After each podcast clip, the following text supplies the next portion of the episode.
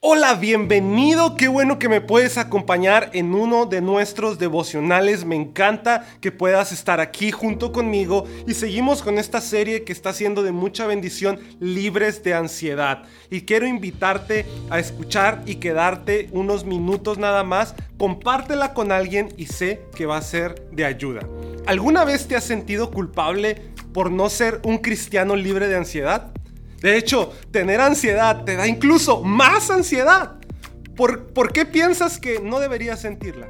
Tal vez estás pasando por una situación como esta, con una situación en la que te sientes en ruinas, tomando la responsabilidad tal vez de criar hijos por tu cuenta, trabajar, cocinar, limpiar, conducir, reparar, financiar, apoyar, amar, proveer y todo recae sobre ti. Tu ansiedad está hasta el techo y no sabes qué hacer al respecto.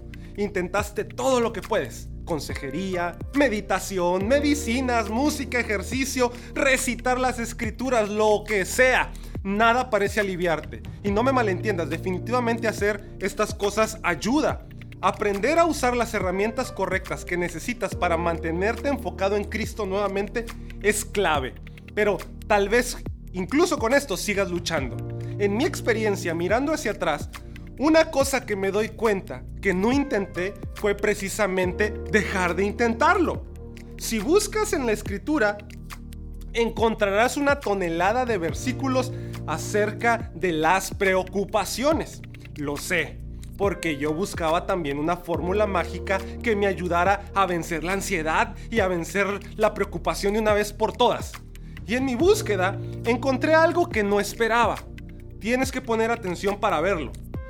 Pero en estos versículos que te voy a compartir hay instrucciones implícitas de nuestro Padre para no hacer nada. Sí, en serio, nada. En Mateo 11:28 Jesús nos dice, venid a mí todos los que están cansados y trabajados, que yo los haré descansar. Aquí él, Jesús, está haciendo el trabajo, no nosotros. Nosotros solo tenemos que ir a Él. En Juan 14, 27, Él dice, la paz les dejo, mi paz les doy. ¿Tienes alguna preocupación? Él nos da paz. Él nos da descanso. Nosotros no hacemos nada. Y por ejemplo, nuevamente en Mateo 6:25 en adelante, este famoso pasaje nos dice que no nos preocupemos, pues si Dios viste a la hierba del campo, ¿cuánto más tendrá cuidado de nosotros? Se nos dijo, busquen primero el reino de Dios y su justicia y todas esas cosas les serán añadidas. Así es. ¿Te das cuenta? Nos dará todo. Dios es un dador. Él tiene la respuesta y nos respalda. No podemos hacerlo todo por nuestra cuenta, pero así es exactamente como Dios lo diseñó.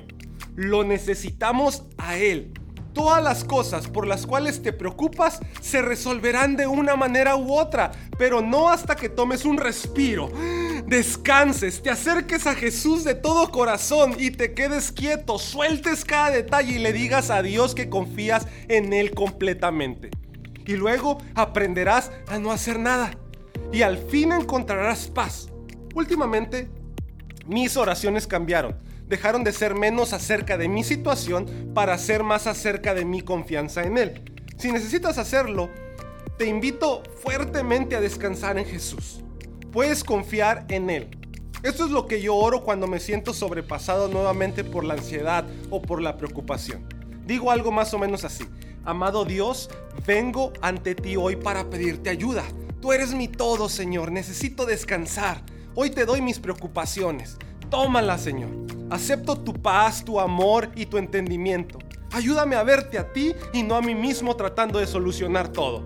Ayúdame a dejar de hacer para comenzar a confiar. Ayúdame a esperar en tu respuesta porque sé que es buena. Dame sabiduría, esperanza y paz. Gracias Señor por tu paciencia y gracia conmigo. Te amo y sé que me amas más de lo que puedo imaginar. Amén. Y esta es una oración que te va a ayudar a confiar en lugar de intentar hacer. Aprendamos a descansar en Jesús. Aprendamos a dejar nuestras cargas en Él. Y yo te invito a que sigas confiando en Jesús para vivir vidas libres de ansiedad. Dios te bendiga y nos vemos en un nuevo devocional.